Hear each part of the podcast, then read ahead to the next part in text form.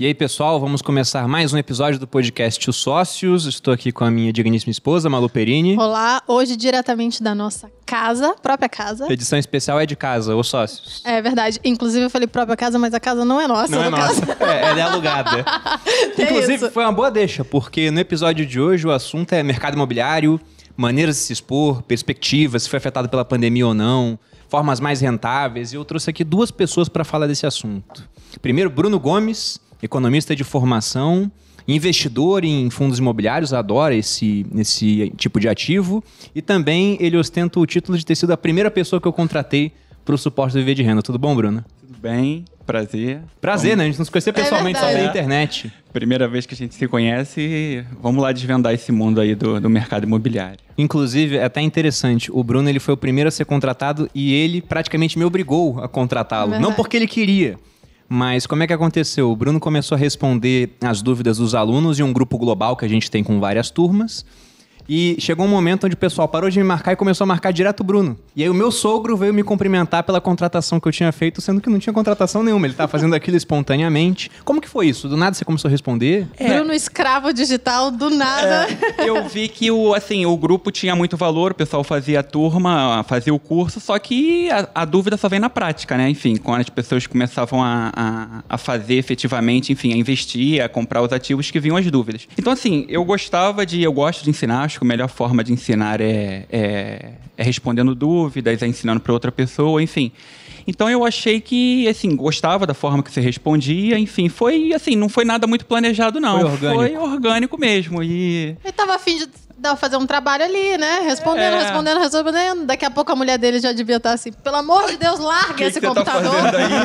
Não aguento mais. É, Mas, amor, estão me marcando aqui. Quanto você tá ganhando pra isso? Nada. nada, zero. Por ano. E foi Mas, justamente Sério. o convite que eu fiz pro Bruno. Você quer ganhar pra fazer o que você já faz de graça? E aí começou, e já tem quase três anos isso, né? Dois anos agora, Dois anos? fazer em abril. E eu lembro também de um episódio que teve, que foi, eu respondi algumas perguntas da Kim lá no, lá no grupo. Aí ela tava aqui com vocês e comentou, eu falei, bom, o Bruno tá vendo que eu tô, que eu tô, Olha eu tô aí, aí ele já respondendo. tava de olho aberto. enfim, é. Não, eu tava de olho. Eu falei, nossa, ele Foi. tá respondendo bastante. Vamos ver se isso vai durar. Aí passou um mês, um mês e meio. Aí quando ia dar dois meses, o meu sogro falou, que brilhante contratação você fez. Eu falei, "É, tá na hora já. Já teve o estágio. É porque parece que é clichê, mas assim, funciona. Porque, ah, como é que você. Como é que você aparece, né? O pessoal que quer. Agrega na vida das pessoas, É ajuda, assim, no início você vai fazer ganhando nada, mas ajuda, responda, assim, as pessoas veem valor nisso. Então, assim, É, é aquele ditado, né? Faça mais do que você é pago pra fazer e um dia vai ser pago por mais do que você faz. por mais que você faz. E funciona, assim, as pessoas são gratas, assim. é, parece clichê, mas não é, assim. Ajudar as pessoas é, é muito gratificante. Ótimo. Estamos aqui também com Priscila Perini, minha irmã, advogada de formação, especialista em leilões de imóveis e criadora do curso Vivendo de Leilão. E aí, Pichicha, Que tudo bom? chique, hein, Vulgo, né? Pra quem não sabe. Que chique. A- Apenas para os 800 é, mil mais íntimos hoje em dia, né? Priscila também é conhecida como Pichicha. Porque Já me era, chamou de pichichinha lá no Instagram. era, era um apelido, porque o meu irmão mais novo, ele me chama até hoje, né? Pegou de Bu, Bruno foi- virou Bu quando era pequeno, e a Priscila era Pichicha. E as amigas acharam o máximo, começaram a usar e ficou esse apelido, né, Priscila? Sim, ficou. Esse Prazer incentivo, aqui participar do podcast hoje, falar um pouco sobre os leilões de imóveis, explicar porque é muito melhor do que os fundos imobiliários. Olha aí. Já tá na rixa aqui o negócio. Esse era o objetivo. A gente ia trazer mais uma pessoa ainda, um investidor que, que ele compra imóveis para reformar. Acabou que ele não conseguiu vir. Mas a nossa expectativa era que vocês saíssem no tapa para aumentar a audiência do, do podcast, principalmente nas cenas em vídeo. Mas isso fica a cargo de vocês agora. Inclusive, Sim. colocamos vocês assim, um do lado do outro, justamente para que a gente não fique no meio da briga. Com certeza. Né, amor? Não, não, a gente não quer participar dessa briga. E a primeira pergunta que eu quero fazer para vocês é como que surgiu esse interesse pelo mercado imobiliário? Como é que foi isso? É de família? Da Priscila eu sei um pouco, né? Mas você teve uma vivência também, eu fui pro exército, você ficou é, no Rio, a gente não, não ficou se falando tanto nesse período, você trabalhou com isso. Mas eu quero saber, como que surgiu? Bom, eu já, eu já, já era investidor, né? Enfim, eu já era, já era acionista de algumas empresas, enfim, investindo em renda fixa. Mas, assim, sempre, sempre em conversa, com roda de amigos, eu, assim, o- a- o grande público né, acha que investir é você comprar um imóvel, você gerar renda, viver de aluguel, enfim. Então, assim, tem uma hora que você fica até meio que tentado. Será que eu estou fazendo certo? É isso mesmo? Enfim, precisa Acho que a primeira coisa que a gente podia explicar, inclusive, era o que, que são os fundos imobiliários que ele vai falar, né? Porque. Como é que sabe que ele vai falar disso? Porque você. Ah, eu tô na pauta. Sei lá, eu, Não, eu vamos tava na evoluir palma. organicamente. Organicamente, ok, ok. Por ok. favor, Bruno, continue. Então, assim, é, eu já investia em, em ações, enfim, já tinha, já tinha ações de algumas empresas e nem conhecia fundos imobiliários. Já tinha ouvido falar, mas assim, nada. Não era um mercado tão popular até poucos anos É, atrás. poucos né? anos atrás, assim, há dois anos atrás a gente tinha pouquíssimos investidores. Então, assim, falando de seis, sete anos, isso era mínimo, quase nada. Mas aí eu. Até porque 6, 7 anos a gente volta lá para 2013, 2014, Brasil em crise, juros altos, É. o pessoal não queria saber de renda variável. É, quem investia em renda variável era herói mesmo, assim, não tinha... Por isso que você vê um monte de gráfico de fundo contra o CDI, não dá para ganhar. Mas aí, assim, o que que, o que que, conversando com alguns amigos, sempre o que que veio na ideia, assim, a gente construir, é comprar um terreno para poder construir, normalmente, o que que na nossa cidade lá, o que que tinha muito? Era um terreno padrão, daqueles 12 por 30 metros, divide no meio, e você constrói duas casas para poder viver daquele aluguel. Só que eu nunca vi aquilo ali muito bom porque era concentrar demais, pelo menos para mim no início. Então, assim, ter algumas ações, investir, mas colocar tudo isso num imóvel, então, assim, não, não, não me pareceu interessante. A ideia ficou meio que de lado e estudando naturalmente eu, eu conheci os fundos imobiliários que a gente vai, vai detalhar o, que, que são e como já é que funciona. Mais né? pra frente. Tá, deixa a Priscila falar primeiro, depois a gente volta nisso. Meu interesse por imóvel sempre foi por imóvel físico, né? Nossa mãe é corretora, sempre que possível eu estava dentro de um imóvel, estava dentro de uma obra e sempre gostei bastante de visitar as obras. E aí depois, quando eu comecei a fazer direito, no meu primeiro estágio, eu tive contato com um leilão e foi uma coisa surreal que o Rio de Janeiro vivia o boom imobiliário. Um kitnet em Copacabana custava na casa de um milhão de reais. Olimpíadas, né? Tava... Era impulsionado pelas obras das Olimpíadas, das- da Copa do Mundo. E se chamar kitnet de estúdio, dobra. Dobra. É, que fica gourmet. Eu nem sabia que os leilões existiam, né? Tava no começo da faculdade. E aí, no escritório, um cliente arrematou uma casa. A casa estava detonada, mas o objetivo dele era o terreno, que era um terreno muito grande em Copacabana, que ele queria construir uma espécie de um hotel. Daqueles raros que existem ainda, né? Porque o Copacabana quase tudo já É, virou prédio. Exatamente. E aí ele comprou esse terreno que era gigante por um valor muito abaixo do valor de mercado. Ele tinha sido avaliado antes de, do boom que o Rio de Janeiro viveu Em leilão que ele fez isso. em leilão. E aí foi uma coisa assim surreal. E aí naquele momento eu vi, caramba, né, como é que isso pode funcionar. E aí com contato, com conversa com um advogado que eu trabalhava, ele falou que apesar de não ser o foco dele, quando aparecia um investidor, ele prestava essa consultoria para leilão e que geralmente era sempre naquela margem ali que eles conseguiam comprar os imóveis. Interessante. Mas achei que você ia falar até antes disso, porque a nossa família, nossos avós, por exemplo, investiram em imóvel a vida toda. Para eles, investimento era imóvel. Até porque esse Tijolo. pessoal. É, tijolo. Exatamente. Dona Ana Na sempre verdade, fala. a minha avó falava isso pra mim. Você tem que investir em tijolo. Isso. e não em ação, essas coisas que você investe. E historicamente ela não está errada, porque o investimento em imóveis ele deu muito certo no Brasil. Teve uma época aí que praticamente imóvel era a única maneira de preservar valor em ambiente nacional, porque a moeda não valia nada, isso antes do plano real. Teve o confisco do Collor também antes do real, ou seja, quem tinha dinheiro em, em vários investimentos de renda fixa perdeu dinheiro, acabou tendo esse dinheiro retido e não corrigido pela inflação, enquanto o mercado imobiliário, principalmente o imóvel residencial, você estava lá ou colocava alguém é, como um inquilino. Então, nossa família já tinha muito isso de, de imóvel. É, os nossos avós, eles tinham isso, né? Quanto mais imóveis eles pudessem comprar, eles comprariam para alugar. O foco era sempre aluguel. Não, e até hoje, a minha avó falou: vou vender um imóvel e você vai investir para mim. Eu falei: tá bom, ela vende e compra um outro. É, é sempre assim. Não consegue. É, sempre assim. Aí o dinheiro fica lá na renda fixa um pouquinho para ela usar, mas o restante é, é comprando algum imóvel. E sua família, Boludinha? Tem É, algum histórico com isso? Não, eu ia falar que eu nunca tive nenhum interesse em imóveis. Não, porque eu já contei várias vezes aqui que o meu pai é funcionário público, minha família toda é funcionária pública, sempre foi, o Bruno era também. Então, é, a gente sempre teve estabilidade. E depois que eu comecei a namorar com o Bruno e a gente casou e tal, a gente já vivia nessa ideia de juntar dinheiro, né? Ter uma, uma, uma coisa legal, dinheiro investido mesmo. E sempre tivemos a ideia de que imóvel não era a melhor opção. Então eu nunca tive esse sonho de ter a casa própria, nunca tive vontade de morar. Pra mim, morar de aluguel estava tranquilo. Até, Até uns dois meses atrás. que agora, no caso, já não posso dizer o mesmo. Pois é, agora a gente tá para comprar uma casa, o que chocou muitas pessoas, porque É verdade, teoricamente amor, você eu já- odeio imóveis, me fizeram mal em algum ponto da vida, né? São, tem, tem um caráter ruim. E não é isso. É Eu muito queria- louco, porque a internet, quando você fala uma coisa, as pessoas levam ao pé da letra. Não, primeiro que elas entendem errado muitas elas vezes. entendem errado, aí elas internalizam aquele, aquela coisa que elas tiveram na cabeça e depois, se você mudar de ideia ou então explicar o porquê, né, daquela sua nova escolha, você tá, você, nossa, é uma hipócrita, farsante, né? Não, é- Então- e é, justamente esse o ponto. Assim como você falou, Bruno, eu não vi imóveis com bons olhos durante o processo de construção de patrimônio, porque investir em imóvel era geralmente imobilizar uma parcela grande do meu capital em um único ativo. E para mim isso era correr risco demais. Só que hoje, já com mais capital, a gente vê isso como uma possibilidade interessante, tanto que a gente participa dos leilões junto Sim. com a Priscila. E os fundos imobiliários avançaram muito, eu tenho. E eu não vou nem perguntar qual é a, a forma que vocês preferem para se expor a esse mercado, porque nitidamente já vemos as preferências. O Bruno gosta de fundo, Priscila gosta de leilão. Mas E o eu que eu de queria perguntar para vocês é: em que situação investir em imóveis é um bom negócio, na opinião de vocês? Assim, o primeiro ponto foi o que você citou, que é evitar a concentração. Então, assim, eu acho que dada a instabilidade que o nosso país, como país emergente, tem, é, você ter uma segurança do tijolo, que nem vocês comentaram, assim, eu não, eu não renego, eu não acho que eles estejam errados. Eu acho que o que assim, seria um erro é você só ter isso. Você simplesmente achar que simplesmente ali. é você ter um imóvel para gerar renda, ter dor de cabeça com o inquilino, enfim. Isso eu acho problemático.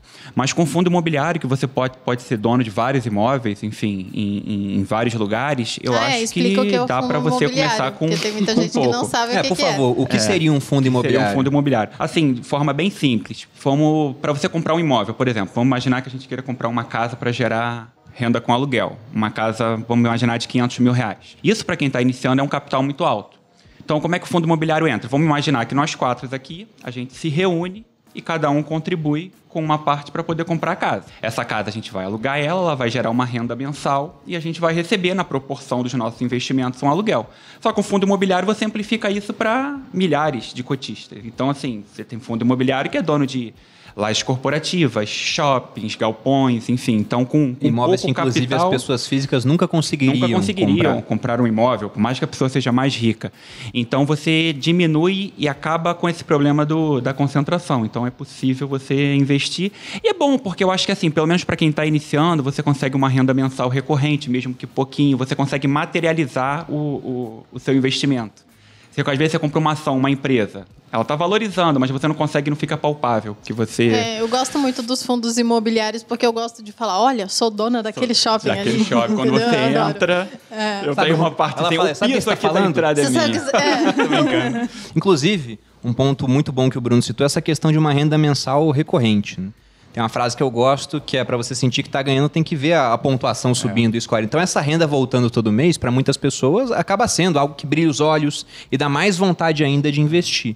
E é uma renda isenta de imposto hoje. Exato, isento de imposto de renda. Se você tem um imóvel, você aluga uma casa, um apartamento, você soma a sua renda principal e você vai ser tributada, dependendo da sua renda, até em 27%, 27,5%. Exato. Então, se alguém arrematar em leilão e botar para alugar, poderia pagar 27,5%. Poderia pagar 27,5%. É, tuxê, pichicha. Carneleão Não, então todo mês. Começamos a, a briga aqui. As pessoas sempre falam de fundos imobiliários com esse foco no retorno mensal, né? Que dá ali uma média de 0,5% ao mês. Sim. Varia, É uma- né? é uma- Depende do Vamos fundo. colocar é, uma média ali de do 0,5% ao mês. Mas seria interessante, já daria 6% ao ano. É. Sim, mas agora vamos falar de um imóvel em leilão, tomando como parâmetro os seus imóveis, né? O que eu já arrematei para você.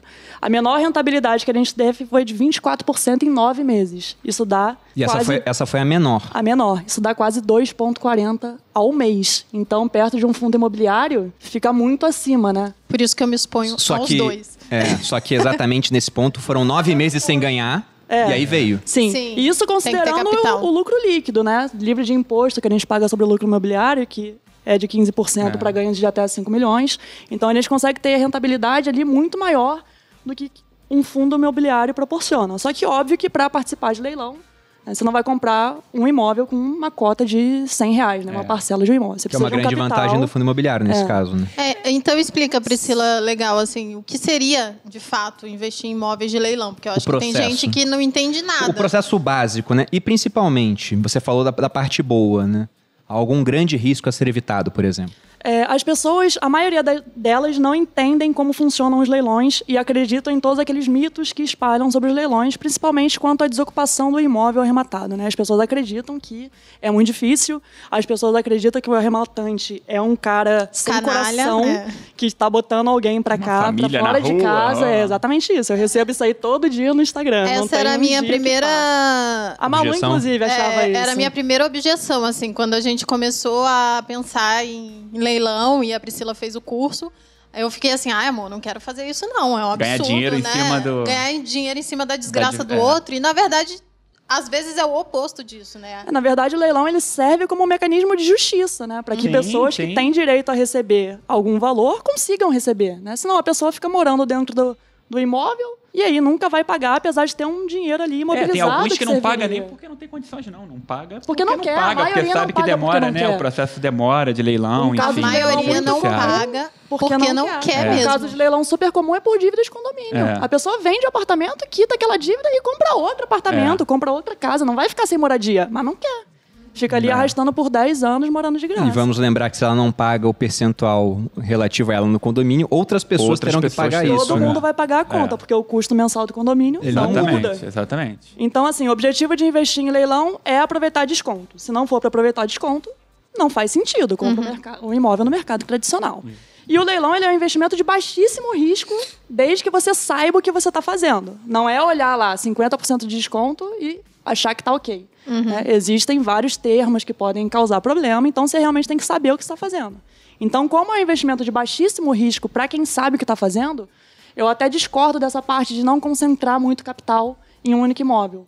Porque vamos supor que você conheça os leilões, você saiba analisar, você vai concentrar ali uma parte significativa do seu capital em A algum não ser que imóvel. tenha muito capital, né? Mas geralmente É, vai acabar geralmente concentrando. a pessoa acaba concentrando. Mas se ela sabe o que está fazendo, o retorno é garantido. Certeiro. Você, É. você acabou de citar o Warren Buffett, sabia? Ele fala que a diversificação é Já arma de quem não até sabe o que nervosa. está Sabe o que fazendo. está Mas se fazendo. você acha que isso aí foi sem querer, Olha. Que interessante, interessante. Eu discordo um pouco. Eu acho que no leilão, se você souber o que está fazendo, você pode sim é, imobilizar uma parte maior do seu patrimônio com a certeza de que é um investimento de baixíssimo risco, que você vai ter um retorno significativo com aquele investimento. É, isso também. Eu não pegaria dinheiro emprestado para fazer leilão. Acho que essa também é uma, um adendo legal de dizer aí. Eu acho um ponto interessante, mas eu tinha duas perguntas para você, Priscila.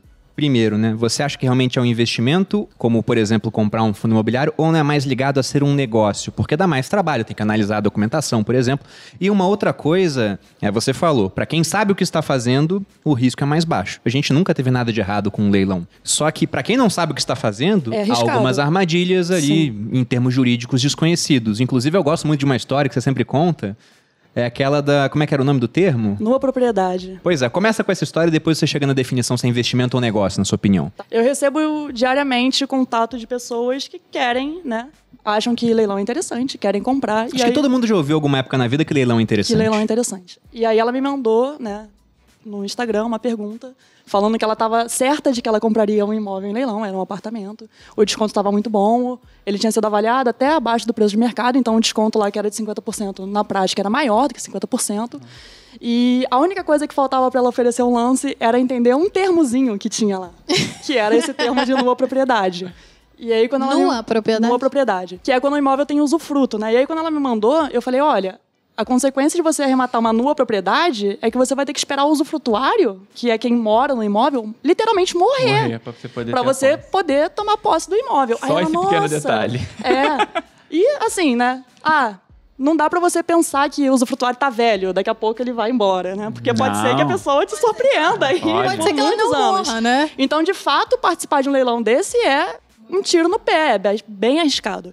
E aí a pessoa fica nessa de tô olhando o desconto, tô vendo que na prática vale a pena. E tem muito mais coisa que a gente tem que avaliar. É, quando é um desconto muito acima, né? É bom sempre desconfiar, enfim, ter. Deve ter um porquê de ter um desconto, né? É, não tem Não, assim. na verdade, esse desconto é até o padrão, assim, do que existe no, no Não era mais nesse caso. só que o papel não era mais, era um desconto normal. Só que o papel do juiz no processo não é falar pra pessoa que quer arrematar, olha, isso aqui Sim. é horrível, sim, não passe perto, É. né? O juiz, ele quer que resolver aquele problema lá. Tem uma história até interessante sobre essa questão de esperar a pessoa morrer para tomar posse de um imóvel, que aconteceu no caso de uma francesa chamada Jeanne Calment. Eu tava esperando ele contar esse. Eu, falei, adoro ah, essa não história, vai adoro essa contar essa história? Eu sei todas Tá as histórias do Bruno O sempre. segredo, o segredo do, do bom influenciador é isso, é repetir as mesmas histórias várias vezes. Essa história é muito boa. Mas eu gosto Mas, mas foi o seguinte, pra quem não sabe a história, né, essa francesa, era uma francesa, ela estava com 70 e poucos anos já e não tinha mais renda, só tinha um imóvel no qual ela morava. E ela chegou para um advogado, que era amigo da, da família, e falou: Olha, você não quer comprar o meu imóvel a prazo? Você vai me pagando todo mês e no momento que eu morrer, e eu tenho 70 anos, isso não vai demorar muito para acontecer. Isso era século XX, se eu não me engano, próximo da metade do século XX. Na hora que eu morrer, o imóvel é seu. Daí ele pensou: bom, ela tem 70 anos, ela já está no limite da expectativa de vida atual. Vou pagar esse negócio, sei lá, 10 anos e o imóvel é meu por um preço muito baixo. Ele falou: tudo bem, vamos fazer. Mora Fizeram um sozinha, contrato. já. Exato. Fizeram um contrato, era uma senhora idosa, sozinha já, fumava. Qual era a chance de viver muito? Aí ele pagou 10 anos, ela não morreu.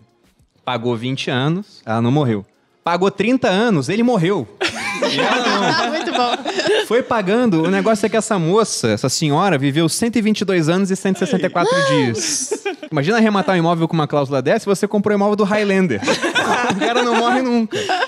Então tem esse ponto. Mas sobre seu investimento ou negócio, o que, que você acha? Existem duas formas de investir em leilão. Né? Uma é você contratar uma consultoria especializada e essa consultoria vai te fazer toda a parte pré-leilão, durante o leilão, até entregar a chave na sua mão com o imóvel desocupado e com a documentação ok. Você só vai dar o capital nesse Você caso. só vai dar o capital. Isso aí é uma forma de investimento, né? Concordo. Porque você É o que eu vai faço ter contigo. bem pouco trabalho. É, na verdade a gente faz até algo a mais, né? Porque quando eu presto consultoria, eu paro na desocupação. Eu não Exato. faço se tiver que fazer uma reforma, alguma coisa, eu Pichiche é não nossa faço. escrava, no caso. É, pra vocês eu vou Mil e uma completo. utilidades. E a outra forma, que é a forma que é mais benéfica e a mais lucrativa, é você Rentável. aprender a fazer. Vai ser Aí- mais rentável que você não vai pagar uma consultoria. E vira aí até um vira, negócio, né? Vira um negócio. Você vai ter, obviamente, comparado com fundos imobiliários, você vai ter bem mais trabalho. Afinal de contas, com fundo imobiliário, você compra com clique, É. vende com clique, você não tem esse trabalho. Enquanto no leilão, pode ser que você precise de uma reforma, pode ser que você precise ficar disponível para alguém visitar o seu imóvel, algo do tipo. Então vai te consumir um pouco mais de tempo. Mas nesse caso, o que eu acho interessante é que vira um negócio não só porque você está colocando mais tempo naquilo, já virá algo ligado ao empreendedorismo, como também você pode começar a prestar essa consultoria para outras pessoas. Ah, sim. O que mais tem é gente que não quer ter nenhum trabalho, quer pagar para alguém resolver. Então, quem tem um conhecimento pode. Esse quer investir, né? É, no nosso caso, você sabe a localização do imóvel que a gente está vendendo agora? Não faço a menor ideia. Não, Malu, não, nesse caso, sei. alguma eu só vez? assino os papéis. E pode ser que esteja Eles coisas nunca aí a mais, em nenhum né, dos que eu tô dois assinando. imóveis. Nenhum dos imóveis. Uma vez eu vi uma cláusula assim, passa os seus, seus imóveis para o meu nome. Eu não sabia o que, que era, mas assinei, né? Se a, Tá com Pichicha, pichicha. se a Pichicha ficar muito, muito, muito mais milionária do que a gente, já, já sabe sabemos. onde foi o furo. Eu assinei sem querer. Mas a, a Malu, nesse caso dos imóveis de leilão, é exatamente isso. É uma investidora e é quase que nem a frase de Napoleão. Só me acorde para as más notícias. E até agora não tivemos nenhum problema com os imóveis. Nenhum. Justamente por conta disso. Mas o que eu ia perguntar em seguida, já ficou muito claro, no caso da Priscila, que nós arrematamos imóveis não pensando em aluguel, mas pensando em revenda. Sim.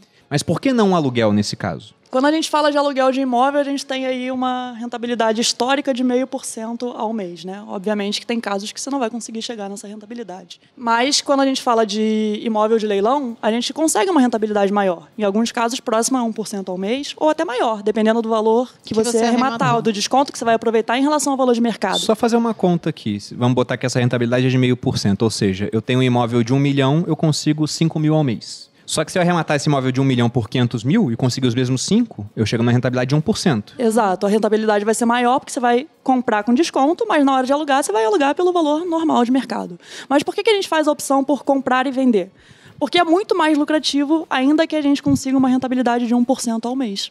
Eu já citei aqui antes que a nossa eh, menor rentabilidade foi de 24% de lucro líquido em nove meses. Qual foi a maior, você sabe? A maior foi de 35% de lucro líquido em seis meses. Dá uma rentabilidade de mais de 5% ao mês. Então é assim, quando você pega para comparar com o aluguel, o aluguel não vai passar nem perto disso. Então E a você- chance de lucrar mais vendendo Comprando é e vendendo. bem maior. E nesse E- caso ainda teria imposto de renda pra gente, Sim, né? não é quando igual eu fundo falo imobiliário. desse lucro líquido, eu tô- já estou descontando o imposto de renda sobre o lucro imobiliário na venda. Se a gente fosse alugar, a gente ainda seria tributado em 27%, 27,5% ao mês, né? A não ser que Ai, comeria. Que a nossa renda fosse mais baixa é, que e poderia que ser a renda menos. fosse mais baixa como pessoa física ou que criasse uma pessoa jurídica para isso, mas seria algo que não é vantajoso, já que você tem uma rentabilidade muito maior comprando e vendendo. E no teu caso, Bruno, para fundos imobiliários, o que, que você procura? Você já falou que essa renda é isenta todo mês, que a, a pessoa recebe. Na verdade, não é sempre todo mês, depende do fundo, mas a maioria paga mensal. Só que em seis meses são obrigados a, a fazer esse pagamento no máximo. Mas você foca nisso, você quer um yield bacana, ou seja, esse pagamento mensal, ou você, por exemplo, tem uma estratégia de comprar fundos imobiliários que estão descontados frente a- ao valor patrimonial. Como é que você encara essas estratégias? O que, que você faz? Eu tenho. Eu, eu uso as duas estratégias. A gente tem essa que você falou de maior risco, a gente chama de comprar vacância, né? Que é, por exemplo, você comprar um fundo imobiliário que ele é dono de alguns imóveis, por exemplo, lajes corporativas. Essas lajes estão vagas, então, assim, naturalmente o fundo ele negocia com desconto. Mas, assim, com uma parte bem pequena da carteira. Que aí seria para seria para poder ganhar com um ganho de capital. Então, assim, tá vago, você consegue alugar. Quando, quando o gestor, enfim, consegue alugar, a cota naturalmente ela se valoriza, aí eu vendo. Mas tem um problema, porque aí nesse caso não tem isenção. Quando você vende uma cota, você paga 20% de, de imposto sobre o lucro. Mas assim, mas eu diria que 80% da minha carteira de fundo imobiliário é, é para rendimento mensal. É um, é um, são fundos imobiliários mais consolidados, com pouca vacância, imóveis bem localizados. Eu não, não, não, não é nessa parte da minha carteira que eu arrisco, eu prefiro fazer isso com empresa. Com fundo imobiliário, o objetivo é ter uma, é ter uma renda mensal, previsível, sem, sem essas intercorrências já, comprou uma laje corporativa, home office, diminuiu demanda e a gente não vai conseguir alugar. Não. Eu pretendo. Essa é a parte segura, eu pretendo correr risco com, outras empresas, áreas. com Na sua negócios. carteira, você tem ali uma média de rendimento mensal que você... Olha, é, é perto do que você falou, 0,5%, 0,6% ao mês. Num FII mais seguro, por exemplo, de galpões logísticos, que são contratos longos. É isso, é nessa faixa. Isso né? que eu ia te perguntar também. Nos imóveis em leilão, a gente pega imóveis residenciais. Apesar de ter fazenda, tem um monte de prédio comercial. Inclusive aqui na rua, na, na rua que eu moro, tem um restaurante que fechou por conta da pandemia, três andares. Era ótimo, adorava comer lá. Só que, infelizmente, Sofrido. né, o pessoal saiu aqui da rua, parou de ter o fluxo de pessoas, quebrou e o imóvel está indo a leilão. Eu falei pra Priscila, não dá pra arrematar esse imóvel, é um valor muito alto. Mas dentro dos fundos imobiliários, se fosse um fundo, eu poderia comprar uma cota daquilo Poderia. que está desocupado agora, aí a tendência é que o pessoal não queira comprar, o preço vai lá embaixo. Isso. E quando for ocupado e voltar a ter um fluxo de pagamento, o pessoal volta a comprar. Quais setores você vê como setores interessantes para iniciar uma exposição em fundos imobiliários? Hoje eu gosto bastante de feed shopping. Então, assim, eu acho que o feed shopping ele tá. é um dos mais depreciados. Justamente por motivos óbvios. Por exemplo, lá no Rio de Janeiro, né? vai- sexta-feira agora vai fechar novamente. Tudo. Então, assim, shoppings fechados não tem jeito. Aqui em São Paulo já está fechado Já também, tá tem fechado, duas semanas? Já tem duas semanas. E assim, e agora, e agora eu acho que é mais grave, porque a gente já tem muito lojista já que ele já tá. Ele ainda não se recuperou nem da primeira onda. Então, assim, a gente já tem muito lojista que ele já está em dificuldade. Então, analisando os relatórios, a maioria, por exemplo, de, das lojas não estão desocupadas. O pessoal está segurando a onda, está conseguindo, tá conseguindo manter ali, enfim, reabrir uma parte com horário reduzido. Mas a- o nosso grande receio é que agora fechando, já pega o pessoal com um negócio bem mais ou menos. Então, assim, a, a, a previsão é que a vacância aumente. O pessoal realmente entregue a loja, um lojista menor, que não consegue fazer ali no online a mesma rentabilidade, não consegue vender o mesmo volume. Então, assim, só que ao mesmo tempo eu acho que ele tem gatilho de valorização rápida. Eu acho que se a gente conseguir resolver com a vacina até o final do ano, a gente consegue. A cota tende a voltar rápido. Então, assim, eu acho que dá para ter um ganho de, de curto prazo legal em fundo imobiliário. Eu acho assim, não é investimento de longo, médio prazo, dois, três anos. Não. Eu acho que 2021, final do ano, a gente já vai ter um, um Se a vacina sair, eu tô legal. gostando Se que ele tá otimista. sair, eu ultimamente é. ando bem pessimista. Mas uma coisa que o Bruno fala sobre shoppings é que ele fala: a Malu ainda vai comprar roupa no shopping. É. Então é uma coisa que o legal do fundo imobiliário é exatamente isso. Você pode é, avaliar o perfil daquele, daquele fundo imobiliário e aí você, é, de fato, investir baseado naquele, naquele negócio. Não, sem falar também justamente, vamos supor que o Bruno tem essa tese, que eu concordo, inclusive. Ah, o shopping tá interessante, o pessoal não vai deixar de ir em shopping. Muita gente acha que o shopping pode ser disruptado, mas eu vejo o seguinte, a gente sempre gostou de shopping. O negócio existe se for pegar os mercados da antiguidade há muito tempo. Então, provavelmente nessa batalha entre essa nossa tendência de dar muito peso pro que está acontecendo agora, o viés de disponibilidade, contra o, o efeito Lindy, que o Taleb fala, que a tendência do que existe há muito tempo existir por mais tempo, eu vejo que shopping não vai acabar. Eu penso assim, então se está com preço depreciado, pode ser interessante uma exposição. Mas o mais interessante é que faz, é, fazer essa exposição pode ser com pouca coisa. Pô. Sim. Não precisa ser com milhares de reais, Não. 50% que você tem de patrimônio. Você pode colocar só um pouquinho. Quanto você tem em fundo de shopping, por exemplo, da tua carteira? Hoje, do total da carteira, uns 35% está em fundo imobiliário e de shopping uns 20%, 20 a 25%. Então você está bem, bem concentrado nesse setor, assim, você gosta. Eu gosto desse setor e de recebíveis imobiliários, é o que eu tenho maior exposição hoje. E quantos fundos nesses 35? Assim, aumentou porque assim, tá caindo, tá caindo, tá caindo. Eu aproveitei para aumentar a posição, porque assim, tem, tem fundos bem descontados, assim, com ótimos. O que seria esse desconto para o pessoal entender? Esse desconto é justamente como assim, o shopping está fechado. Então tem, tem shopping com receita zero, que isentou condomínio, isentou aluguel, isentou aquelas taxas de propaganda. Então, assim, e o shopping ele tem um custo para funcionar. Então, assim, tem shopping hoje que está queimando caixa para você poder manter as operações e agora fechado pior ainda. Então, naturalmente, as pessoas que, que, que investiam para poder receber aqueles rendimentos. Tem shopping que ficou muito tempo sem distribuir nada e possivelmente vai voltar a não distribuir. Então, naturalmente, o mercado, o, o, as pessoas vendem e as cotas desvalorizam no mercado. Então, assim, tem shopping hoje, tem alguns, alguns fundos de shopping negociando abaixo do valor patrimonial. Ou seja, se somar todas as cotas negociadas em mercado, vale menos do que o fundo, do que o fundo tem de valor de mercado. É como se, por Então- exemplo, se o shopping está sendo negociado por, sei lá, 80% do valor patrimonial. Quer dizer que é 20% mais barato comprar ele em bolsa Isso. do que criar um shopping novo É, do zero. que construir um naquele mesmo perfil. É mais ou menos o que você faz nos leilões, né? Você compra um apartamento por menos do que ele vale no mercado. Bem menos do que ele vale, né? A gente consegue Geralmente é aproveitar 50%. um, uns descontos de né, 40% a 50% de desconto. Mas o Bruno falou um pouco do, do efeito da pandemia nos fundos. Você acha que a pandemia também afetou a, a parte imobiliária? A pandemia ela vai trazer para os leilões algo que a gente vai viver aí nos próximos anos, talvez o melhor período para os leilões. Porque é muita gente em crise e a consequência Oportunidade, de... né? É. Muito. O leilão ele Para existe quem para tem que... dinheiro para É. investir, vai ser uma ótima oportunidade. Exato. O leilão existe para que dívidas sejam cobradas. E nesse momento que a gente atravessou aí, e está atravessando ainda, né? Com muita gente em crise, muita gente vai acabar perdendo os imóveis em leilão para que as dívidas dessas pessoas sejam pagas. Então a tendência do, desse mercado é que nos Que próximos se anos esquente. a gente tem aí uma chuva realmente de oportunidades exatamente pela crise. Isso é histórico nos leilões. Cada momento de crise aumenta o número de imóveis que estão indo a leilão.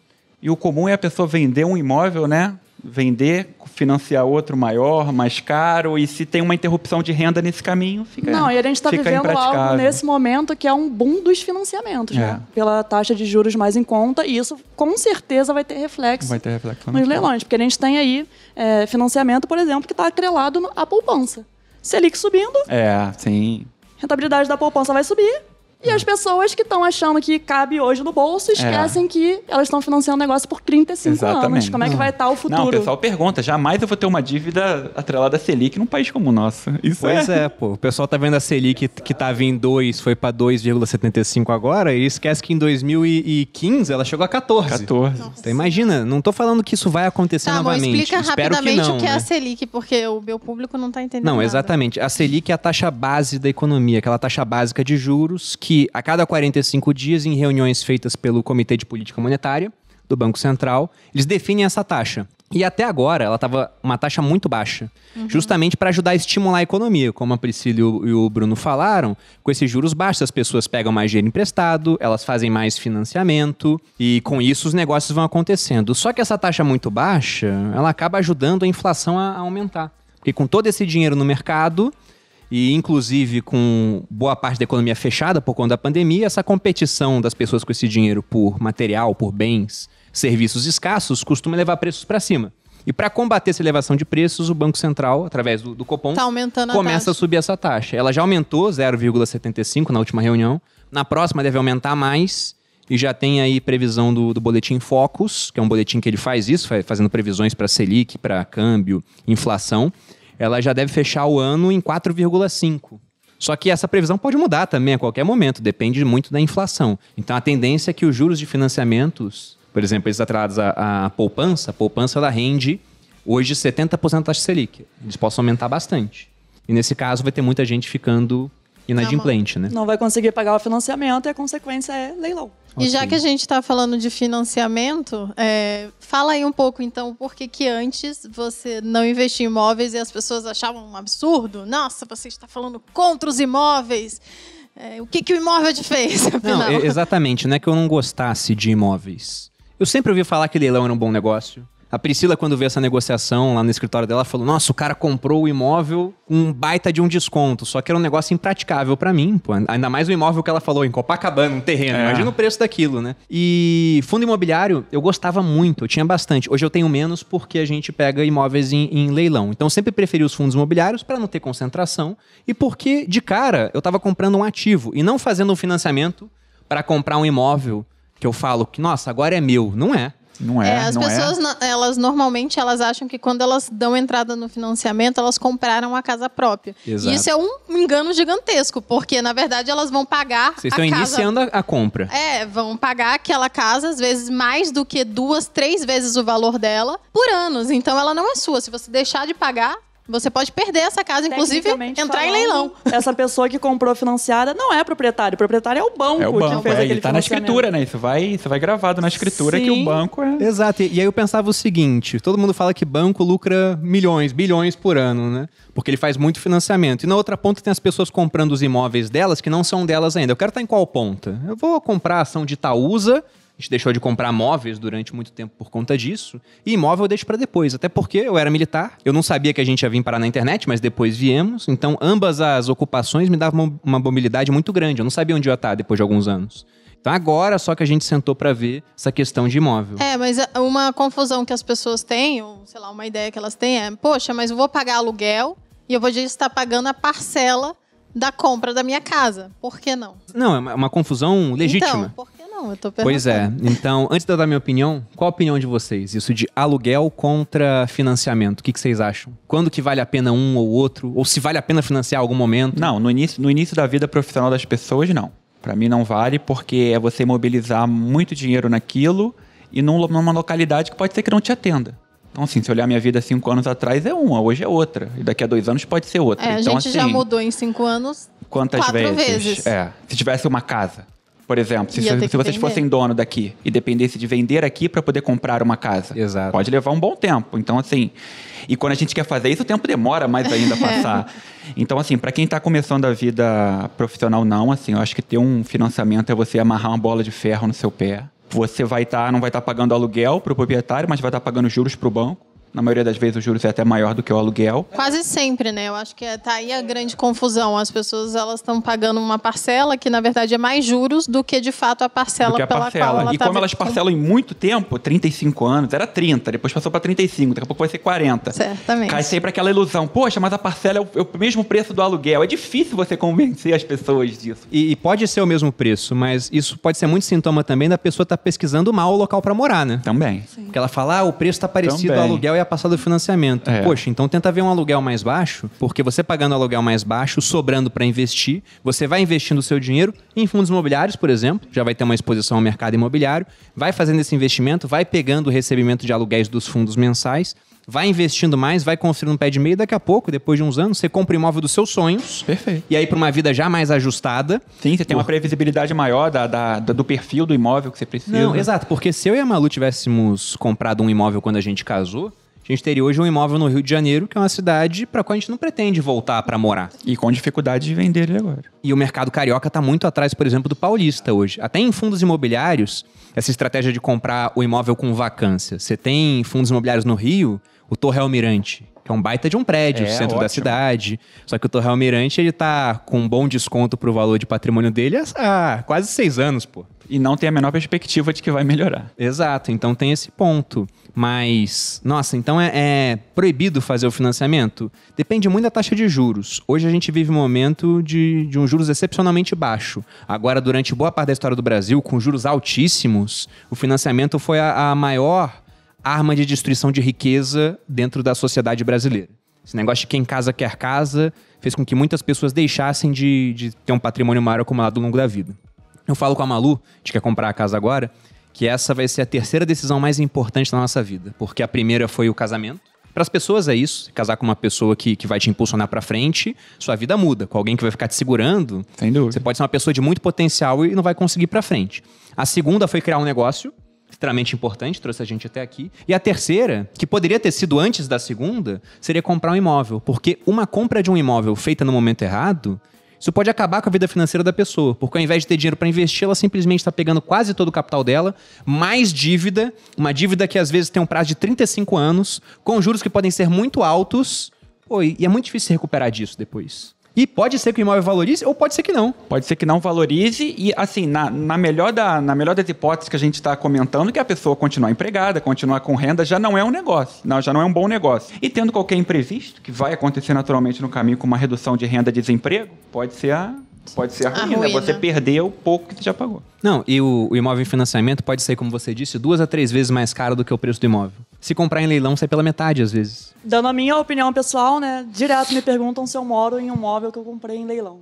né? E eu não, eu moro de aluguel e continuo. Farsante! Pretendo Não, continuar faz o que muito prega. tempo assim, porque eu poderia comprar aquele apartamento que eu moro, mas eu iria imobilizar o capital para viver, não iria me gerar retorno nenhum. Então prefiro pagar aluguel todo mês e usar o capital Usar o pra- capital para reinvestir para até no, em investir, né? outros Comprar um imóveis. outro imóvel em leilão e aí tudo bem. Deixar imobilizado grande parte ali, porque eu sei que eu vou ter retorno com aquele dinheiro que eu deixei imobilizado. Mas não para morar. Para morar, moro de aluguel e uso o dinheiro. Até porque está começando pra- agora, Exatamente. né, Priscila? Uso o conhecimento para aumentar o patrimônio. aumentar Não, o seu é, é o patrimônio. nosso caso agora. A gente chegou a ter quantos imóveis já com os leilões? Sei lá, sete imóveis. De uma vez. E não moramos em nenhum deles, Sim. porque a gente tá a comprando gente imóvel pra segue pagando aluguel, Aluguel. inclusive. A gente tem vários imóveis e nenhum deles a gente mora. Fazendo podcast é de casa na nossa própria casa, só que não. Só que não, exatamente.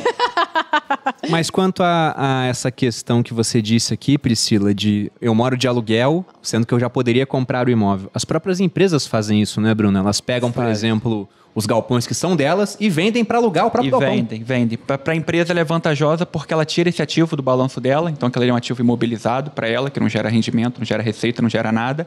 A gente vem vendo isso muito em, em grandes redes de supermercado, enfim, grandes atacadistas. Elas eram donas dos imóveis, vendem, conseguem conseguem aquele dinheiro da venda para investir no próprio, no próprio negócio e pagam o aluguel mensalmente. É melhor, o, ela consegue uma rentabilidade maior com aquele dinheiro da venda investindo no negócio do que investido num, num, num imóvel lá, num galpão, enfim, que ela usa. Voltando à questão de comprar bons ativos. O que, que vocês julgam, avaliam antes de comprar um fundo imobiliário e um imóvel em leilão? Quais são os fatores mais importantes? Tá, o imóvel em leilão. Né? Primeiro a gente vai analisar se realmente ele tem um desconto em relação ao valor de mercado. Depois a gente vai analisar toda a documentação. Preço, então, seria a primeira É, coisa? Preço é o óbvio, assim. Tem várias pegadinhas, né, Priscila? Tem. Além daquelas que você fala, da, daquela, como é? Do termo Nua, jurídico? né? É, numa É. propriedade. É, então, primeiro a gente começa sempre analisando a viabilidade financeira daquele negócio. Porque não adianta você parar ali duas horas do seu dia para estudar um leilão e depois chegar à conclusão que, ah, em comparação ao valor de mercado, o desconto não está interessante.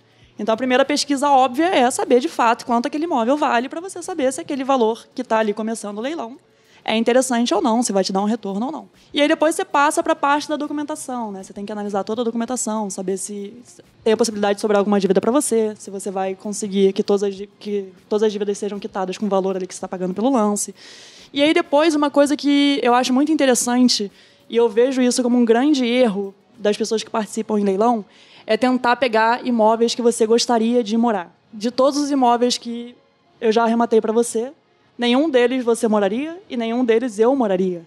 Porque eram em regiões que não são interessantes para gente, aqui em São Paulo. Eram imóveis, às ve- às vezes, com metragem que não é interessante para gente, né? para você que quer um imóvel maior. No meu caso, eu moro em um imóvel menor. E nenhum deles seria interessante para Era morar. o meio do caminho, né? Sim, nenhum deles seria interessante para que a gente mudasse para aquele imóvel, né? Porque a gente não teria interesse em morar neles. Mas foram excelentes oportunidades de investimento. Então acho que as pessoas cometem muito esse erro. Ah, eu quero arrematar um imóvel que eu moraria, porque aí eu sei que eu vou conseguir vender aquele imóvel ali num curto tempo. E isso aí não tem relação nenhuma. né? O imóvel que a gente vendeu ali de forma mais rápida, que a gente vendeu em seis meses, era um imóvel do outro lado de São Paulo, um condomínio é, muito simples, com uma demanda grande, que eu já tinha pesquisado ali que realmente as coisas vendiam rápido. E aí foi uma ótima forma de investimento, apesar da gente não ter interesse pessoal naquele tipo de imóvel. Qual é esse perfil de imóvel que você acha que é mais quente aqui em São Paulo? Porque varia de cidade para cidade, mas na sua opinião, poxa, eu gosto disso aqui. Eu acho que não dá pra gente cravar ali, né? Por Já- conta do preço também. Não, nem por conta do preço, digo de perfil de imóvel. Esse imóvel lá, por exemplo, ele tinha 60 metros, acho. E a gente já arrematou um no Morumbi que tinha quase 200 metros. Foi vendido em nove meses também. Então, acho que é muito difícil você falar que só imóvel de dois quartos de 60 metros, por exemplo, vai girar rápido. A gente tem casos aí próprios de imóveis que giraram super rápidos com perfis completamente diferentes. Inclusive, você, esse imóvel de 200 metros no Morumbi, aposto que te pegou de surpresa. Foi. Porque você... Eu, eu lembro Acho disso. que a gente sabe bastante quais são os Você imóveis que a não. gente tem. Não, Me é pegou de porque- surpresa porque quando ela falou do imóvel, eu fiquei lembro com o pé desse. atrás porque eu pensei, vai ficar mais tempo pra vender. Exatamente. Conta do valor, né? Exato, era mais Não só caro. por conta do valor, porque ele acredita nisso. Ah, um imóvel padrão de 60 metros, dois quartos, gira muito mais rápido, porque é isso que a pessoa mais está procurando. demanda, né? Enfim, Só famílias que agora, na pequenas. pandemia, o perfil das Mudou. pessoas que estão procurando imóvel para comprar mudou. É, É verdade. As pessoas- maior. As pessoas estão em casa, né? Exatamente. Querem... As pessoas saíam, passavam o dia inteiro fora, É. do nada, 24 horas dentro de casa. E aí Nossa, mora agora dentro eu- de um é, cubículo. eu moro nesse cubículo, não Começa a se sabia. incomodar com aquilo. O nosso último apartamento antes desse tinha 54 metros quadrados. Na pandemia, eu acho que a Malu já teria me matado lá. Não, a gente saiu de lá porque a gente já estava quase se homicídio. matando, né? Com certeza.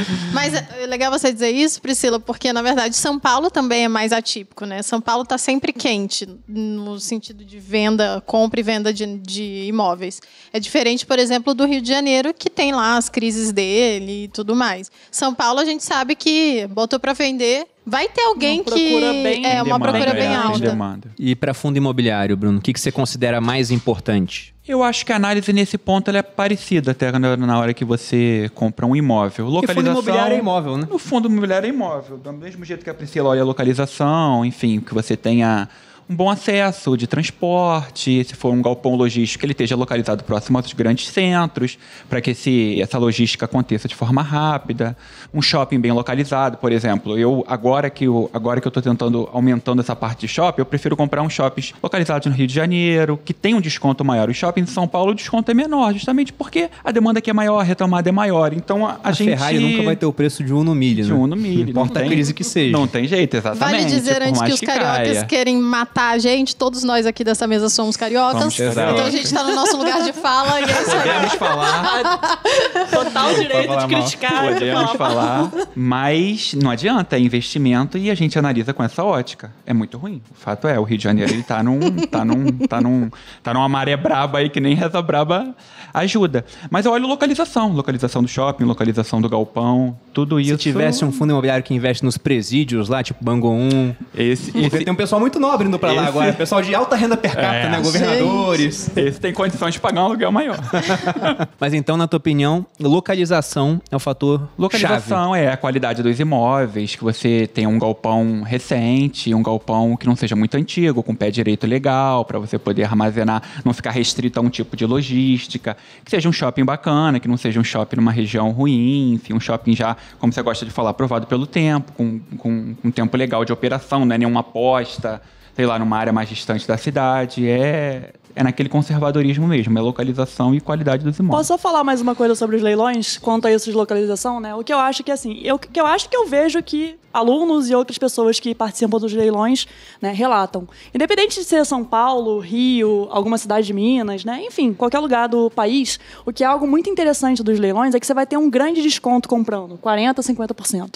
Então você consegue atrair mais interessados para o seu imóvel concedendo um desconto na venda. Sim. Perfeitamente É, possível. você tem uma gordurinha, né? Você comprou tão Exato, barato você comprou que tão você barato não precisa... que você tem uma grande margem para negociar e ainda assim lucrar bem, É, né? sim. Esse imóvel do Morumbi, ele valia 800 mil, era o preço de mercado. A gente sempre adota uma estratégia de colocar o imóvel já com uns 5% de desconto para já Para vender mais atrair rápido. visibilidade, atrair mais rápido. Afinal de contas, nosso interesse é comprar e vender, É girar, e né? vender, Aquele dinheiro exato. parado ali tem um custo, tem um Exato. custo Eu ali. falei até pra Priscila que ela tem que mudar a bio dela do Instagram pra trader de leilão. Trader de leilão. Quanto mais disparar de rápido... vender curso.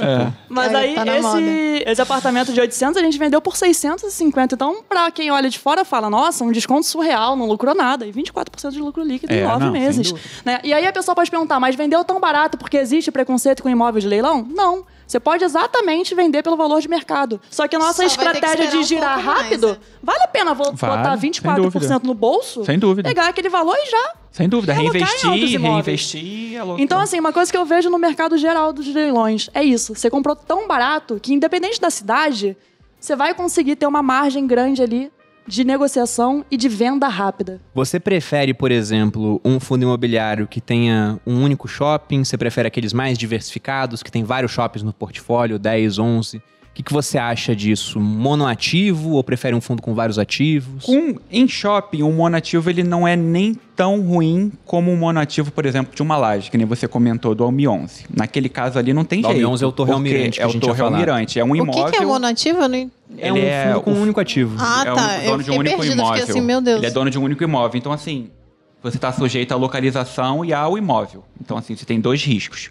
Mas a do, do shopping, não, porque você tem vários inquilinos. Mesmo que você, se for numa área legal, não tem problema. Eu gosto muito de um, por exemplo, que é o Parque Dom Pedro, em Campinas. Eu fui nesse shopping. Ele é um shopping Várias muito vezes. bom. Ele tem projeto de expansão. A parte do estacionamento vai virar expansão. Ele é um imóvel apenas. ele já era gigantesco já. Já era gigantesco e vai aumentar mais ainda. Então, por exemplo, você tem ali centenas de inquilinos, então não vejo um problema. Você sabe quanto tá a cota do Shopping Dom Pedro hoje, mais ou menos? Por alto? Ah, mais de dois mil reais. Mais de dois mil? Porque tem um episódio interessante do Shopping Afasta Dom muito Pedro. por conta disso, né? Tem, tem pouca liquidez uma por única conta cota disso. Uma única custa cota. custa- 2 mil. Só que em fundo imobiliário você pode comprar uma única cota. Só que Pode. tem fundo imobiliário que custa 10 reais, É. 20, 30. Esse é bem caro. Mas eu lembro que lá nos idos de 2016, quando os juros começaram a cair bastante, isso acabou ajudando muito o mercado de fundos imobiliários.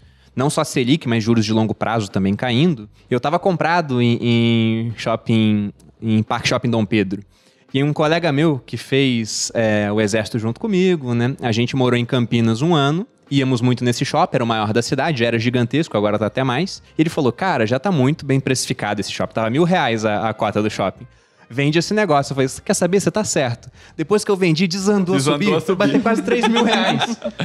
e eu falava pro cara, pô, você me fez vender. Ele falou, nem vem com essa não. Só falei minha opinião. Você vendeu porque Por quis. conta e sua conta e risco. Pois é, mas aquilo me marcou, me deu um trauma assim É. no coração. Eu até parei de olhar. Não, isso que eu te perguntei, quanto que tá mais ou menos? Porque, inclusive, ganhando um bom, um bom dividendo ainda, porque ele paga muito bem. É um shopping que é, é muito difícil esse shopping deixar de existir. É muito E a difícil. localização ali é muito bom, assim. A renda ali em Campinas ela é muito boa. Não, pra quem é do Rio tá ouvindo a gente, é tipo você falar que o Barra Shopping vai fechar um É. dia. Não verdade. dá, né? É um shopping muito bom, muito Sim. bom. Mas o que eu ia perguntar pra vocês agora é sobre as maneiras de começar. Como é que se começa com leilão? Como que se começa a investir em fundo imobiliário? De modo simples, assim. Como é que seria? Em leilão, primeiro, não tem como, não é publicidade do curso, né? Não tem como fugir de adquirir conhecimento. Porque se não tiver conhecimento, vai fazer. Vai comprar uma numa propriedade aí. Vai, Vai- poupar algum tempo. Vai né? Não, porque vai ouvir o podcast desse e vai fugir, né? É, Mas desse- tem mas outros. tem outras É, tem pegadinhas, algum né? outro termo jurídico que fala, não, você comprar algo que não existe. Sei lá, então, né? se você realmente quiser botar a mão na massa, que é a forma mais lucrativa, deixar de contratar uma consultoria, a primeira forma é conhecimento. E aí depois as pessoas sempre perguntam valor, né? Quanto eu preciso para começar? Em leilão você vai encontrar dos imóveis mais baratos aos mais luxuosos, né? Casas de 50 mil em alguma cidade do interior, até hotel de 60 milhões, como aconteceu mês passado. Então, assim, é um Foi o mercado. que a gente comprou, né? Já dá pra comprar. Vai, vai fazer o resort do Eu Esperinho. tava sabendo dessa daí. Boludinhos Paradise. Paradise. Win- Winter Paradise. Tem mercado para vários tipos de bolso e tem formas de você diminuir o capital necessário. Uma forma que eu acho muito interessante é você reunir capital com dois, três amigos, Amigos. Sim. familiares. Sim. né? É uma forma muito interessante de você começar, de você é, diluir o, o risco que você vai ter. né? Também dá uma treta, né? Pode dar uma treta. É, todo mundo tem que estar bem alinhadinho ali É, pra, é. de repente, se tiver que trocar uma fechadura, ninguém É. criar um problema com a troca da fechadura. Verdade. Mas eu acho isso uma forma muito interessante de começar, acho uma forma muito é, lucrativa de diminuir o capital.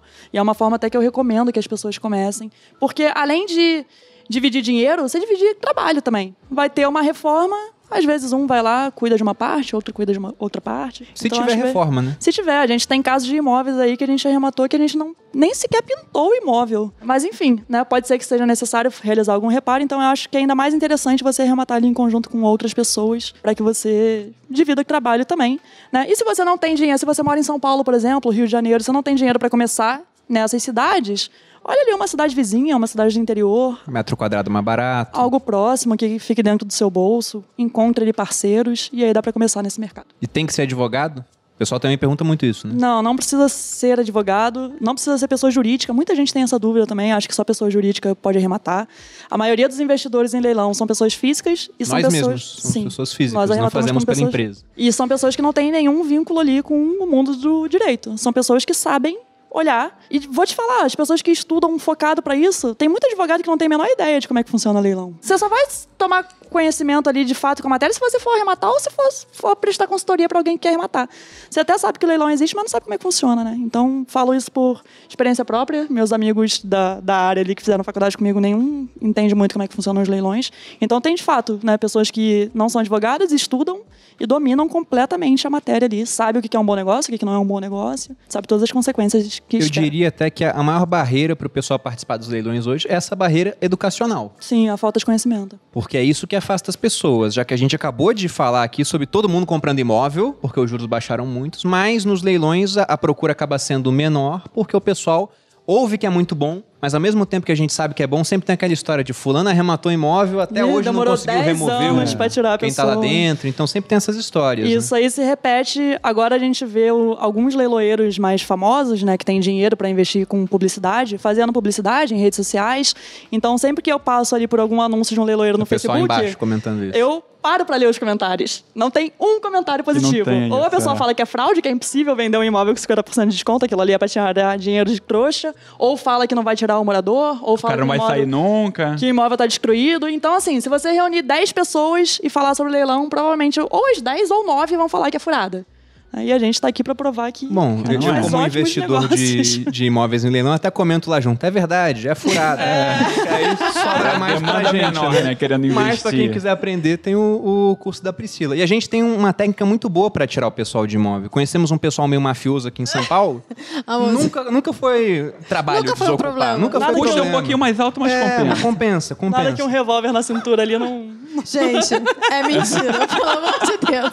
Já basta. Existe também uma, um boato aí que eu fui presa, não sei o quê, porque o Bruno fica falando isso nos Fico stories. brincando, eu fico E aí as brincando. pessoas acreditam. É então, não é, não é verdade que eu fui presa. O Malu nunca seria pega vivo. Exatamente. e também a gente não tira ninguém assim nesse, dessa forma das pessoas. pincelar aqui a desocupação de forma muito rápida, né? Na maioria das vezes a gente consegue acordo. É, se for interessante ali num acordo pagar uma mudança, a gente paga a A mudança. gente fez isso já. É mais interessante, você paga uma mudança de mil reais ali pra pessoa, a pessoa vai sair, vai te agradecer pela mudança, ficar super grata porque você ajudou aquela pessoa. Se não conseguir, tem Acaba as vias... sendo bom pra ambas as partes, porque ela ia ter que deixar o Sim. imóvel de todo jeito. É De nosso qualquer interesse jeito, que ela é. deixe. Sim, quanto mais Se não, rápido, melhor. não for possível Exato. um acordo, as vias judiciais estão ali e a legislação é toda para proteger o arrematante. Então, de fato, hoje em dia, a desocupação é algo que não preocupa. Eu até Nunca teve muito problema, surpreso. né, Priscila? Nunca, a gente nunca, nunca, nunca. teve. E, inclusive, as pessoas falam assim, ah, vai demorar muito tempo. Eu sempre calculo um prazo de 12 meses da arrematação até a venda. E mostro casos lá de 6 meses, de 9 meses, de 11 meses. Né? De fato, nos nossos imóveis, a gente nunca chegou a ultrapassar esse, esse prazo de 12 meses da arrematação até a venda. E durante esses 12 meses, a gente passa pela desocupação. Então, as Tá pessoas falam aí, dois certo. anos para desocupar. Em 3, 6 meses desocupa, em 12 meses já vendeu. Não, já e um tá outro ponto girando. é que se todo mundo mira nos imóveis que estão sem ninguém, É, o preço, o vai nas preço deles no leilão fica mais alto. A gente já viu o caso de imóvel sendo arrematado em leilão por preço mais alto do que o imóvel que está no prédio Tá sendo vendido. Então Não, o uma pessoal se apaixona boa pelo leilão a gente vê em, leilão, cara. Mas é isso, entra naquela batalha do lance e quando vê, arrematou por um preço mais alto. Mas sobre fundo imobiliário agora, Bruno, que é bem mais democrático, né? Você pode começar com menores valores. É. Como que é o começo? Assim, você, fundo imobiliário você consegue, tem fundo imobiliário que você consegue comprar uma cota por 10 reais, 11 reais. Então, assim, é bem tranquilo de começar. Conhecimento, também tem que ir atrás de conhecimento. Não é um conhecimento tão técnico quanto, quanto na parte de leilões, mas é E o importante negócio é que se você errar, vai tenha. errar com muito menos. Vai né? errar com pouco. Vai então, errar É como com se assim, fosse uma cota da ação, né? A compra do, do FII. ação e é- menos volátil. É, até. menos volátil. A ação é uma parte de uma empresa e a cota do fundo imobiliário é, uma a parte do do imóvel. imóvel. Procura, compra uma cota que seja, não precisa ser a do Parque Dom Pedro, que é caríssima, mas tem cota de 10 reais, 100 reais. Compre uma cota, se, se procure informações, leia os relatórios gerenciais. Todo fundo imobiliário tem um gestor, você vai ver quais imóveis ele é dono, qual localidade. Quando você receber seus primeiros rendimentos, você vai ficar super feliz, porque você vai ver aquilo ali pingando. O pessoal Essa- marca em rede social. Meu essa primeiro parte- dividendo, meu primeiro aluguel. dividendo. Então, assim, essa parte da mentalidade é muito importante. Eu acho que isso ajuda, ajuda a pessoa. Porque aquele iníciozinho ali é, é ruim, porque você se junta, você poupa, você está, às vezes, se, se, se privando de várias coisas para poder investir e você vê um retorno muito baixo. Mas você vendo algum retorno é, eu acho que isso anima bastante. Então, assim, a primeira coisa é, é comece. Comece, comece com pouco e busque informação. Onde que a pessoa começa? Pô, abre conta na corretora? Dá um roteirinho aí. É, abre conta numa corretora, como se fosse comprar uma ação normalmente. Aí você pode ver uma carteira recomendada de corretora, enfim, como base, só para você poder para você poder ver quais fundos são negociados, enfim. E você com uma ordem no home broker, como se você fosse comprar uma ação. Normalmente os códigos são finais 11, são quatro, quatro letras e 11 que é o que é o código. Então ficou um negócio muito mais simples, tanto que o, o número de investidores em fundo imobiliário subiu pra Disparou, caramba, né? disparou. Quantos que tem hoje já? Hoje tem 1 milhão e 200, 1 milhão e 300. E há pouquíssimo tempo, quando eu comecei a gravar conteúdo pro YouTube, tava batendo os primeiros 100 mil. Primeiros 100 mil. Isso foi lá em, em 2016, 2017, então agora passamos de um milhão. Veja como é um mercado muito mais É acessível. porque o entendimento é mais fácil, né? Assim, você falar para, sei lá, um leigo, está comentando, enfim, com uma pessoa que não entende. Você explicar que você é dono de parte de um imóvel é mais fácil. Agora, inf- informar que você é parte dono de uma empresa, você tem que entender a empresa, o que, que ela faz, como é que ela ganha dinheiro. Não é, não é que seja difícil, mas é mais complicado. Você vai ter que buscar mais informação. Eu achei legal porque a gente falou de várias formas de investir em imóvel sem comprar um imóvel, no caso, comprando um imóvel com desconto, né? E por que não comprar E por que financiando? não comprar financiando? Então, acho que é uma ótima forma de você que não tem um imóvel aí hoje na sua vida, você pode comprar um, um fundo, né? Porque eu acho que é uma parte, é bem mais democrático. Se você não tem o sonho, você ainda vai estar se expondo a essa a esse modelo que é muito mais, sei lá, as pessoas, o brasileiro gosta bastante. E pra gente fechar aqui, vocês acham que nós estamos em um ponto interessante do ciclo imobiliário? Porque até literalmente ontem a gente viveu um, um período de queda dos juros e agora parece que a gente vai passar por um ciclo de aumento desses juros. Vocês acham que isso pode impactar tanto o mercado de fundos imobiliários quanto o mercado de leilões? Qual a opinião de vocês sobre isso? Tá, para falar sobre isso, não vou falar sobre leilão propriamente dito, né? Porque os leilões vão acontecer e já até falei que os próximos anos aí vão ser de chuva e de Na oportunidades. verdade, a subida dos juros até te beneficia nesse caso. Sim, só que o que a gente vive assim no mercado imobiliário tradicional, né, que é de compra e venda do imóvel, que é o que a gente faz depois que a gente arremata o imóvel, a gente bota no mercado tradicional para vender e rentabilizar aquele imóvel, ele está super aquecido. Exatamente pela taxa de financiamento, né? As previsões assim para o mercado imobiliário é que esse ano e o próximo ano vão ser excelentes, exatamente porque as pessoas estão aproveitando esse momento de juros, né? E ainda não tem uma previsão dos bancos repassarem é, o aumento para essas pessoas por agora. E, na verdade, o mercado tradicional imobiliário, ele não viveu a crise. É, o mercado tradicional driblou aí a crise que a gente viveu do, da Covid. Parte residencial que você diz, né? Sim, a parte residencial, é. Que é o nosso foco, que é arrematar imóveis residenciais para revender. Então, essa parte desse- do mercado que é de imóvel residencial, ele passou batido pela crise. Inclusive com aumentos aí surreais, taxas que desde 2014 a gente não presenciava. E no caso dos fundos imobiliários? É que varia de setor para setor, mas É, no geral, varia para setor. assim. Eu acho que tem que olhar, tem que olhar cada setor de forma individual. Por exemplo, galpões logísticos. Já tem muita coisa cara. Com a pandemia, compra online, então assim, a demanda por galpão ela é muito maior. Então assim, já tem alguns fundos que investem em galpões que está caro, preço valor patrimonial alto. Então assim, tomar cuidado. Shopping, eu acho que no geral a tendência é para cima.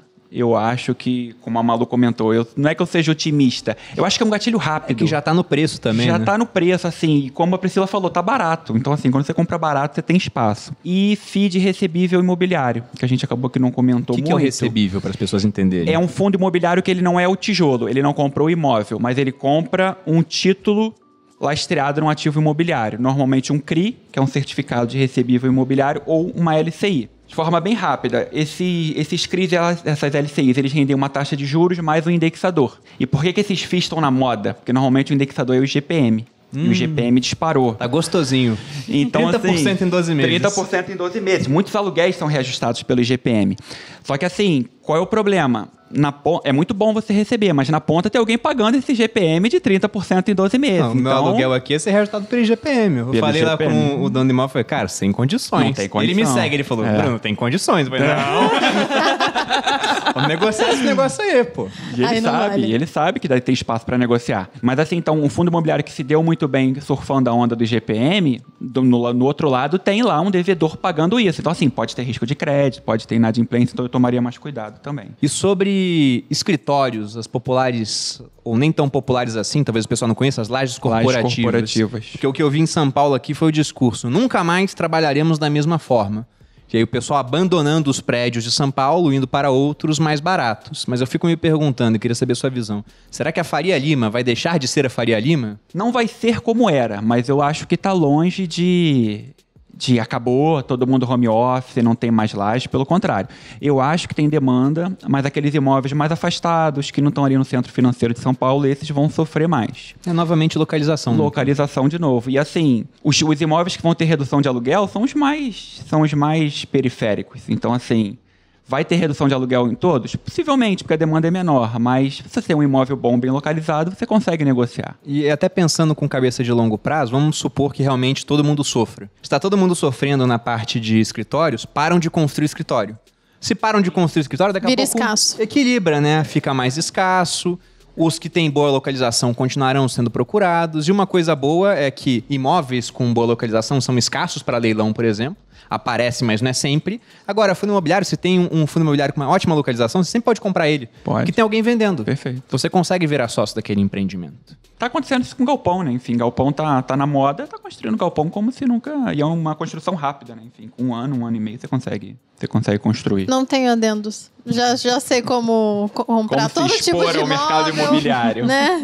Eu me exponho a todos os tipos, acho que essa é uma boa opção É. também, né? Porque aí você diversifica. Apesar de quando você pensa em diversificação de, de investimento, isso daqui é um bloco só, né? De imóveis. Tipo, Eu trato FIIs, tudo imóveis, como negócio de é, base leilão, imobiliária. Tudo é Exato. de base imobiliária. Tanto que hoje a gente tem menos fundo imobiliário na carteira, Porque a gente trabalha mais com os leilões. porque nós temos bastante capital alocado em leilões com a Priscila.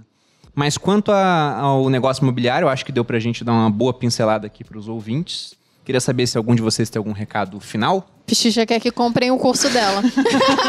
Pra aprender a Não, mas cair é uma- nas é pegadinhas uma boa de leilão. Pra quem quiser aprender realmente, né, quiser dicas de como funciona e tem o produto completo, que é meu curso sobre os leilões, eu acho que realmente é um mercado muito lucrativo. Eu dei alguns exemplos aqui, ficou bem claro que é bem lucrativo, né, que a gente consegue fazer ótimos negócios, só que realmente não tem como fugir do conhecimento. Então, se você tiver interesse, me segue lá no meu Instagram, é Priscila Perini underline meu perfil. Priscila Perini Underline. E lógico que eu sou parte interessada, porque sou sócio da Priscila no curso de venda de leilão. Mas é um curso que acaba sendo muito barato se a pessoa realmente colocar em prática o que ela aprende. Se a pessoa comprar um imóvel popular, né, o lucro que ela vai Tá ter com pago, um imóvel né? popular, ela Mais pagou o tá curso pago, né? várias vezes. Então, é um conhecimento muito barato porque você pode lucrar. E parte também da minha genialidade deve ter passado para ela pelo genes. Então já tem um. É, pois é, a Priscila acaba sendo uma boa professora por conta dessa genética que foi compartilhada. Todo dia ela me abraça, chora, obrigado por ser meu irmão. É lógico, gente, isso É. acontece todos os dias. Não tem um dia sequer que eu não venha aqui. Vim até morar mais perto por causa disso. E você, Bruno, algum recado final? Como é que as pessoas te acham? O recado final é assim, não são dois investimentos excludentes, dá para investir os dois. A rentabilidade é maior porque o capital alocado é maior, o risco retorno é maior, então assim, não, não é excludente. Como você mesmo faz, você investe nas duas formas. Então assim, eu acho, vendo que a Priscila comentou, eu acho que cada vez mais eu tenho a, a, a percepção que a mentalidade é muito importante, porque foi como ela falou. Às vezes as pessoas é, ancoram o valor do imóvel lá em cima, ou olha para um vizinho vendendo o imóvel há muito tempo. Então, assim, por isso que a pessoa acha, ah, vende o imóvel, arremata o imóvel e demora a vender. Então, assim, depende. Não é porque você acha que o imóvel vale aquilo que ele vale. Você tem que fazer uma pesquisa, enfim. Então, eu acho que não. Se fizer da forma certa, vai ter liquidez. Então, não é, não é simplesmente comprei um imóvel em leilão e vou demorar dois, três anos para vender. Não. Mas acho que essa parte de mentalidade é importante, não ancorar. Me Bruno, como é que o pessoal te acha em rede social? Tem no Instagram, bruno2.gomes. Lá eu comento um pouquinho de fundo imobiliário, respondo as perguntas da galera, enfim, estou tentando compartilhar Tá conhecimento. E também te acha no curso No de Renda. Renda. Ah, que com tá- que Que tá na certeza. equipe de suporte lá, sempre dando Faz ótimas respostas com fundos imobiliários. Com certeza. Mas é isso. Algum recado, amor? Como é que as pessoas te acham? Nenhum recado, na verdade. É, me sigam em Malu Perini no Instagram. E assistam mais o nosso podcast aqui, que toda semana, toda quinta-feira, a gente lança um episódio novo. Tem no Spotify, nas outras plataformas de áudio e também temos é, no YouTube o canal. Se Versão você está assistindo pelo vídeo, Áudio 6 horas da manhã e vídeo meio-dia. Sim, áudio 6 horas da manhã e o vídeo no YouTube meio-dia, que é bem legal, que você pode ter a experiência completa. E se inscreva no canal e já dê o joinha lá também. E é isso, gente. Pra me achar, Bruna Underline Perini no Instagram. E no YouTube, canal Você Mais Rico. Muito obrigado aos ouvintes aí pela presença, pelo tempo. Espero que tenham gostado desse episódio. Um grande abraço e até a próxima. Beijo, beijo.